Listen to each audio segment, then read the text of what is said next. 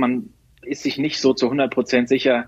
Naja, Heimspiel Bayern, jetzt sind 25.000 Zuschauer da, ist zwar nicht volle Hütte, aber die haben die Zuschauer am Rücken und die knallen die auf jeden Fall weg. Das Gefühl hat man im Moment einfach nicht. Das war unser Bayern-Reporter David Verhoff mit einer richtig klaren Ansage. Ja, lang, lang ist es her, dass wir Deutschen uns Sorgen machen mussten um die Bayern in einem Champions League Achtelfinale. Ich persönlich kann mich jetzt nicht an das letzte Mal erinnern, dass es bei mir so war. Und ich habe heute auch nicht so das hundertprozentige Gefühl, dass sie das sicher ziehen gegen Salzburg im Rückspiel nach dem 1 zu 1 vor zwei Wochen. Aber ich lasse mich natürlich gerne eines Besseren belehren. Über die bisher wichtigste Bayern-Partie reden wir natürlich heute in Stammplatz. Außerdem sprechen wir nochmal über die Situation auf Schalke. Da gibt's jetzt einen neuen Trainer und die Zukunft von Yusufa Mokoku. Da wird's nämlich richtig spannend. Ich freue mich jedenfalls, dass ihr wieder mit dabei seid. Mein Name ist Kilian Gaffrey. Stammplatz. Dein täglicher Fußballstart in den Tag. Heute gilt's, ihr Bayern.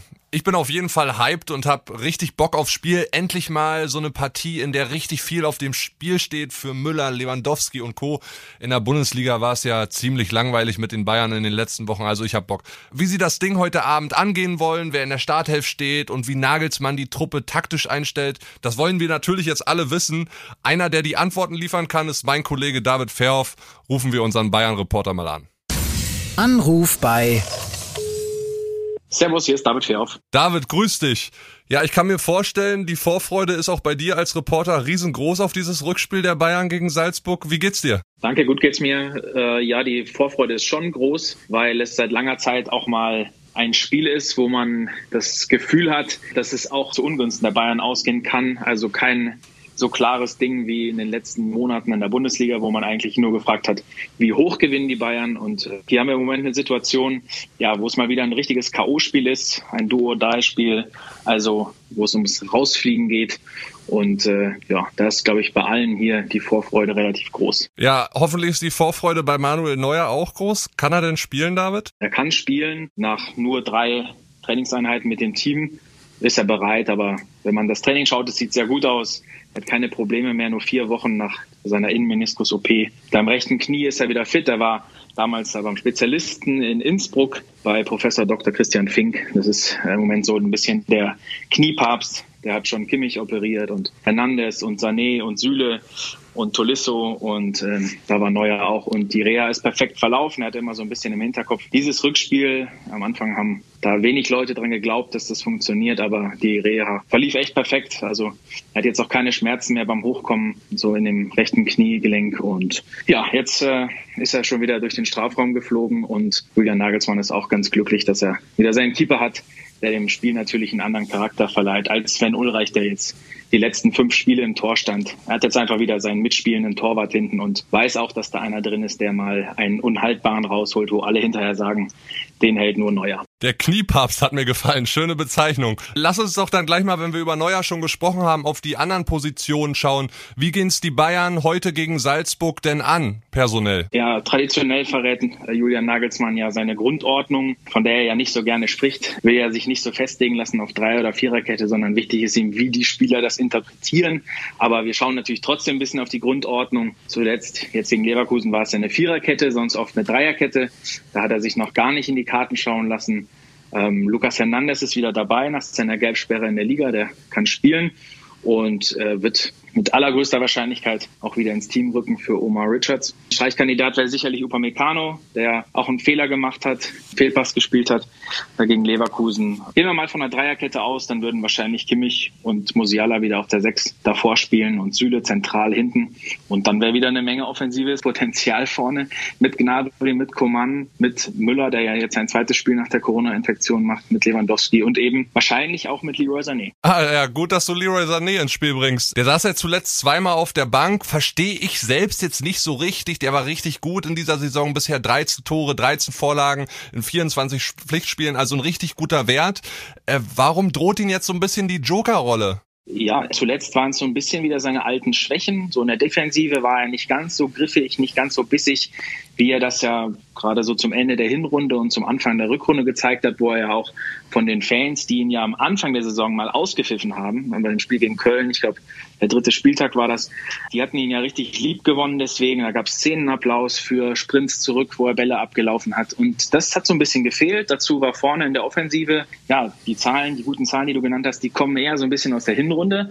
In der Rückrunde erst zwei Treffer aber auch einer gegen Frankfurt und es war schon erstaunlich. Gegen Frankfurt saß er auf der Bank, ist dann reingekommen, hat das Tor gemacht und gegen Leverkusen saß er wieder auf der Bank. Das war schon überraschend. Zu tun hat das auch mit schwächeren Trainingsleistungen. Ich glaube, dass Nagelsmann nicht so ganz überzeugt war, was äh, Sané so in den letzten Tagen oder zwei, drei Wochen im Training gezeigt hat. Aber doch relativ überraschend hat Nagelsmann dann auf der Pressekonferenz eigentlich ja klar gesagt, gibt dem Sané eine Chance. Er sagt, wenn ich jetzt aufstellen müsste, dann würde Sané spielen. Aber hat deutlich auch gemacht, wenn er an seine Grenze geht, ist er nicht zu stoppen. Aber dieser Satz, wenn er an seine Grenze geht, beinhaltet ja so ein bisschen das, dass er auch das von ihm einfordert in der Champions League, ja, in den großen Spielen, das sind wahrscheinlich vor allem die Partien für Sané. In den kleinen Spielen könnte ich mir vorstellen, dass ähm, auf ihn da öfter auch demnächst mal wieder ein Platz auf der Bank zukommt. Aber äh, ja, am Ende ist natürlich trotzdem für die Bayern auch wichtig, dass er in den großen Spielen den Unterschied macht. Und da wissen wir alle, Leroy Sané kann in den großen Spielen den Unterschied machen, wenn er denn voll an sein Leistungsmaximum geht. Ja, und auf die scheint er Bock zu haben. Er hat ja kürzlich am Sonntag bei uns in Bild am Sonntag ein großes Interview gegeben. Da hat er auch über die Partie gegen Salzburg gesprochen. Und da haben wir noch einen Ton vorliegen. Lass uns mal gerne reinhören, David. Unterschätzen haben wir die auch schon im ersten Spiel nicht. Ähm, wir kennen deren Stärke. Ähm, aber wir wissen auch, dass wir, ja, die bessere Mannschaft sind und ähm, wir werden da ähm, zu 100 Prozent konzentriert rangehen. Ja, David, klare Ansage. Also Leroy Sané sieht sich und die Bayern natürlich als Favorit. Gibt's denn aus deiner Sicht irgendein Szenario, wie das Ding gegen Salzburg doch schiefgehen könnte? Das gibt's auf jeden Fall und das macht's ja irgendwie, was ich eben schon gesagt habe, so ein bisschen spannend. Man ist sich nicht so zu 100 Prozent sicher. Naja, Heimspiel Bayern, jetzt sind 25.000 Zuschauer da, ist zwar nicht volle Hütte, aber die haben die Zuschauer am Rücken und die knallen die auf jeden Fall weg. Das Gefühl hat man im Moment einfach nicht so, weil die Bayern doch anfällig sind in manchen Situationen. Das haben wir schon in vielen Situationen gesehen, gegen Leverkusen eine Viertelstunde in der ersten Halbzeit, wo sie auch Glück haben, dass sie nicht im Rückstand in die Halbzeitpause gehen.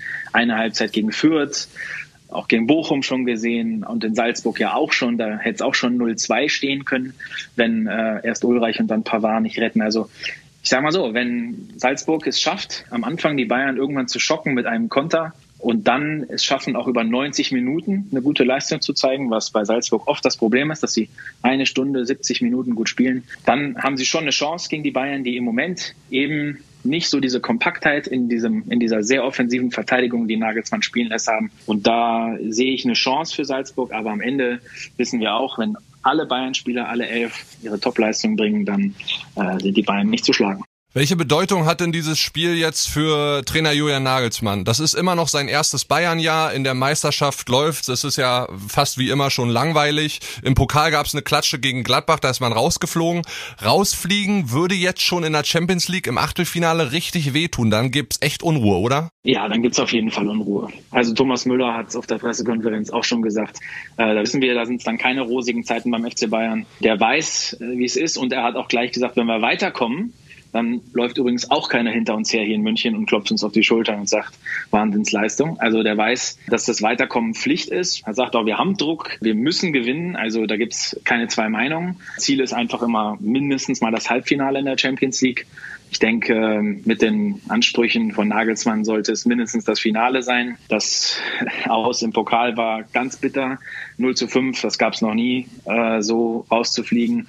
Das haben die Bayern verdaut mittlerweile und es ist so ein bisschen in den Hintergrund gerückt, aber würde natürlich in der Kombination mit dem Ausscheiden im Achtelfinale wieder rausgekramt werden. Es wäre dann keine gute Saison auch wenn man souverän Meister wird. Und ja, das wäre natürlich für Nagelsmann in seiner ersten Saison als Bayern-Trainer sehr bitter.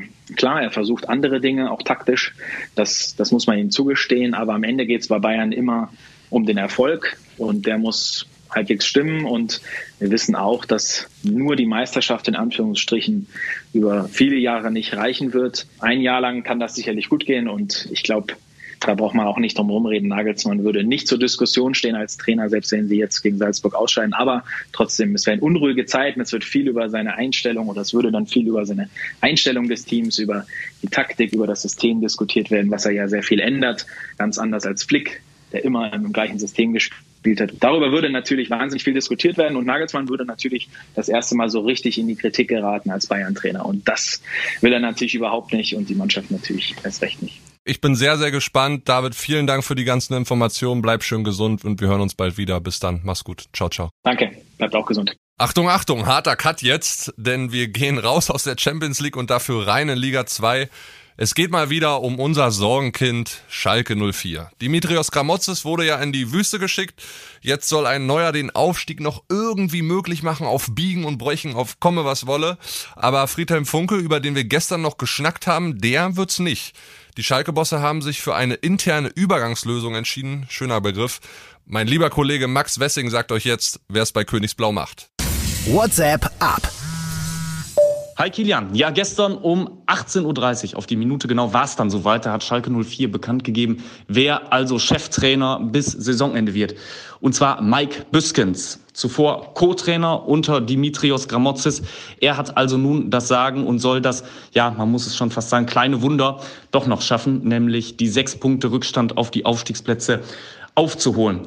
Die Bosse setzen damit meiner Meinung nach ganz, ganz klar auf Emotionalität. Man muss sich nur mal anschauen, wie Mike Biskins nach den Treffern in dieser Saison auf der Bank gejubelt hat. Da hat man es fast mit der Angst zu tun bekommen.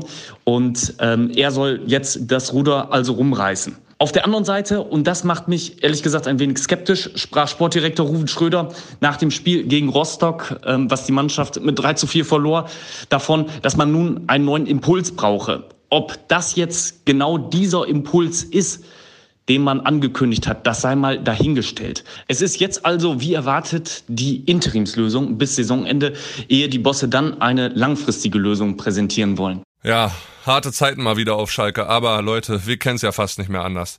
Und beim Pottnachbarn in Dortmund, da sieht's gerade auch nicht so rosig aus. Im Sommer soll ein großer Umbruch her, darüber haben wir ja schon lang und ausführlich gesprochen. Wer Bock hat von euch, kann gerne nochmal die Folge vom letzten Freitag hören.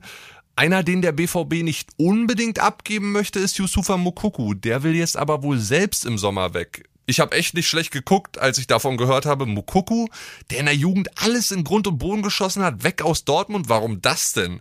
Ich habe nachgefragt bei meinem Kollegen Sebastian Kohlsberger und der hat mit einer Sprachnachricht geantwortet. Hey Kili, ja tatsächlich, Yusufa Mokoko will den BVB im Sommer verlassen. Hintergrund ist einfach, er darf maximal immer so die letzten zehn Minuten raten, auch wenn es jetzt in den letzten Spielen ein bisschen mehr war. Aber ja, er ist halt hinter Haaland und Malen nur die Nummer drei und das wird sich im Sommer ja nicht unbedingt verbessern, denn selbst wenn Haaland Dortmund verlassen würde, dann will Dortmund ja auch einen neuen Stürmer kaufen. Und ja, da läuft es ja momentan auf Karim Adiemi hinaus. Ähm, die müssen sich zwar nur noch einigen, die Vereine, RB Salzburg und der BVB, aber trotzdem wäre Bukuku dann weiterhin nur die Nummer drei. Und er möchte halt, um sich ähm, besser entwickeln zu können, einfach mehr Spielpraxis bekommen. Und ja, Deswegen würde er Dortmund gerne verlassen. Er hat noch Vertrag bis 2023. Das bedeutet, äh, verleihen kann der BVB ihn nicht. Dafür müsste der Vertrag verlängert werden.